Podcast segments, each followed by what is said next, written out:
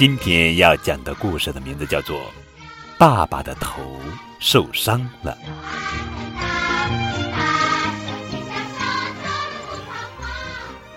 小头爸爸，小头爸爸，快来陪我玩！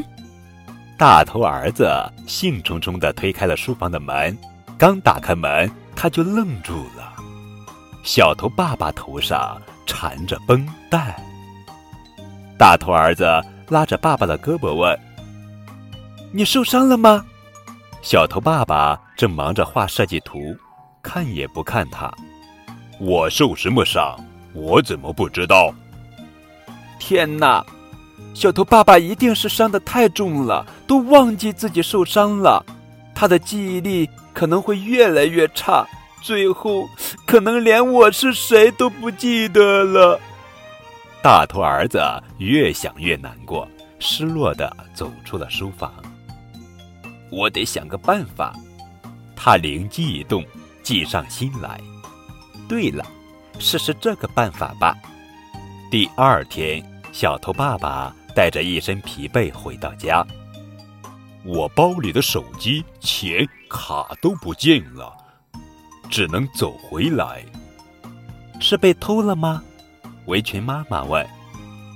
小头爸爸懊丧的回答：“没有，就是包里放满了照片。”爸爸，你回来啦！大头儿子高兴地向他扑去。小头爸爸却没有像往常那样抱住他。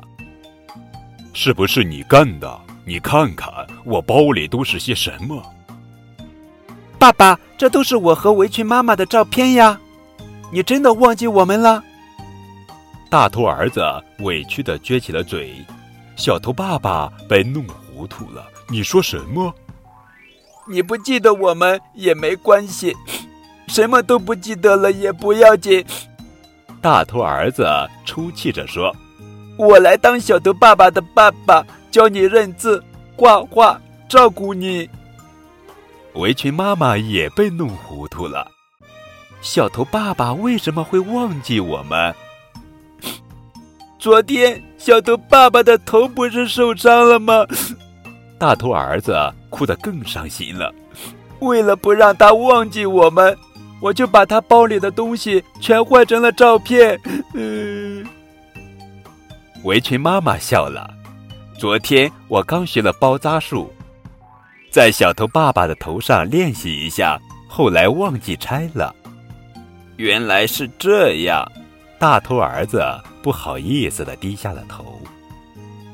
小头爸爸突然用力抱了抱他，摸着他的大头说。虽然是一场误会，但有你的关心和爱护，爸爸觉得好幸福啊！我永远不会忘记你和围裙妈妈的。